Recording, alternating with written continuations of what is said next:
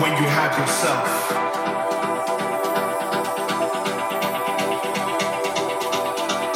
Master yourself. Be one with your conscience. Forgive yourself for the things that you have not done and the things that you have done. Lead yourself forward. Lunge into the abyss. Become the light, the guiding fixture on the wall and master what it is, how it is, when it is, when it has to be you.